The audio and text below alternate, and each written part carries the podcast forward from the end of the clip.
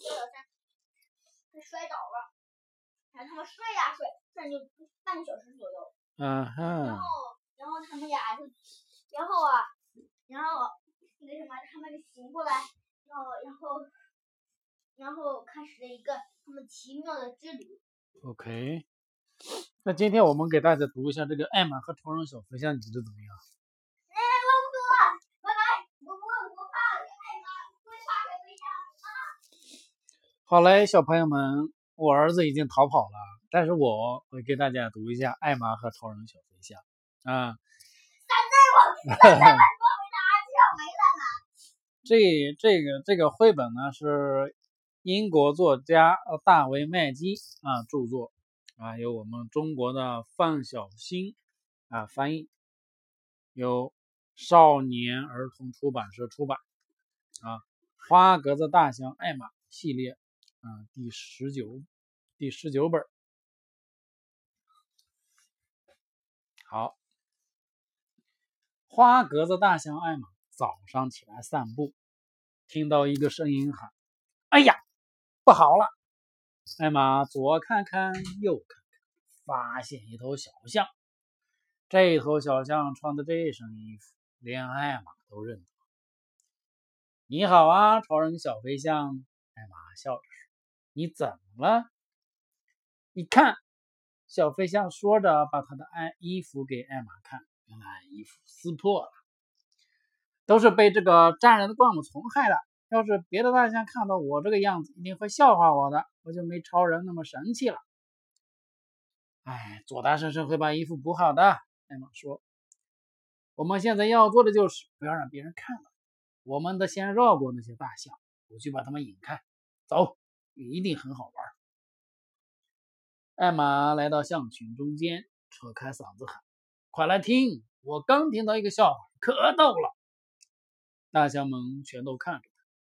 从前有一头大象，一只狮子和一条鱼。嗯，艾玛讲起来。哦，天哪！后面的故事我忘了，真好笑！大象们都乐。大象可从来不会忘事儿。这时候，小飞象已经神不知鬼不觉地溜过去了。艾玛和小飞象没走出多远，就听到狮子和老虎的脚步声。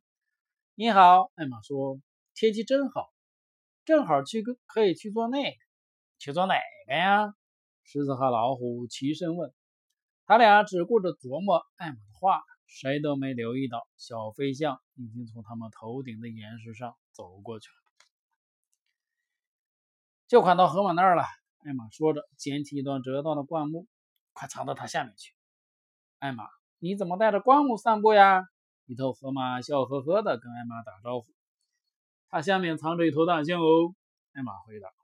艾玛，你可真会说笑。河马们听得，河马们笑得前仰后合。他们又安全地通过了。艾玛说：“小飞象，你在这儿等着，我有个好主意，可以躲过花蛇和兔子。”兔子们聚在树下听花蛇讲故事，听得都入了迷。艾玛和小飞象从他们后面悄悄地溜了过去。怎么回事呀？小飞象问。我叫花蛇给兔子们讲上回他捉弄我和别的大象的事情呢。艾玛说。花蛇一讲起故事来，可真是活灵活现，他们谁都没发现我们。当他们走到池塘边的时候，艾玛朝水里扔了一段树干，把鳄鱼都引走了。就在鳄鱼们摸不着头脑的时候，艾玛和小飞象一溜烟儿的跑了过去。那些猴子可就没那么容易上当喽。艾玛说：“看我们的！”蓝鸟说：“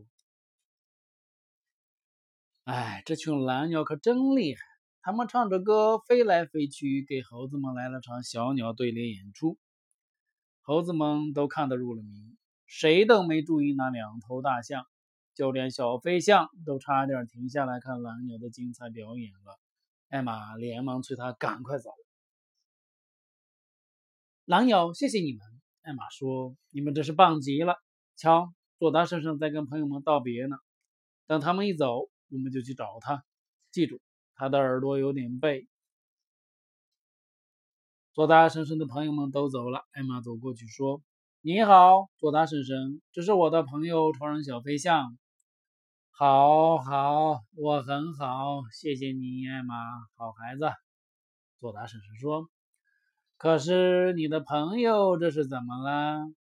他的衣服有点不像样子。来，我来给你补一补。”好呀，太好了，小飞象说。艾玛爬在一旁看佐大婶婶缝衣服，她的鼻子真灵巧呀，飞针走线，你几乎都看不到细细的针和线。佐大婶婶，艾玛说：“您可真了不起。”什么？要下雨？好孩子，我没听清呢。佐大婶婶回答。小飞象给逗得咯咯笑。佐达婶婶很快就把衣服缝好了。谢谢您，我觉得我又跟超人一样神气了。小飞象说：“佐达婶婶还有艾玛，我觉得你们两个都很了不起。也许有一天，我也能为你们做点什么呢？”小飞象说着，像火箭一样嗖的飞到天上去他。在天上绕了一圈，又飞回来跟大家挥手再见。佐达婶婶说。这个小家伙，他要是总这样横冲直撞的，还会把衣服弄破的。有可能，艾玛艾玛哥哥笑着说：“太有可能了。”哈哈哈哈好，小朋友们，今天的绘本《艾玛和超人小飞象》就给大家读到这里，希望大家能够喜欢，并帮布鲁斯叔叔进行分享。OK，咱们下回再见，拜拜。